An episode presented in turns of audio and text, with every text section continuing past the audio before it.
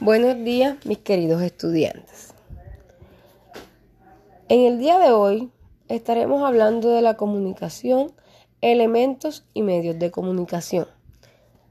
Nuestro objetivo es identificar los elementos y medios de comunicación.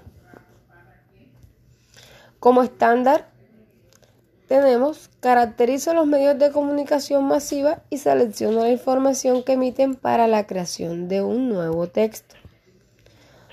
Nuestro DBA utiliza la información que recibe de los medios de comunicación para participar en espacios discursivos de opinión.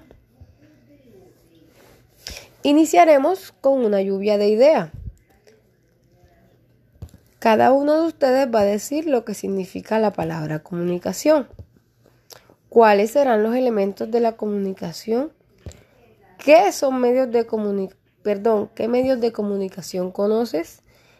¿Y para qué sirven los medios de comunicación?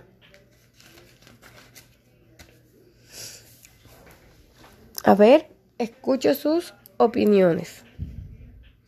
Yo les quiero dar un concepto. La comunicación es la forma como te expresas a otras personas, tus ideas, tus sentimientos o tus gestos.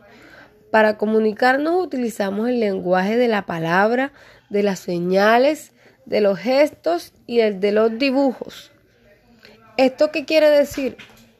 Que no importa en qué situación nos encontremos o si interactuamos con una persona que no puede hablar, por medio de, de las señas y de los gestos, nos podemos comunicar con facilidad.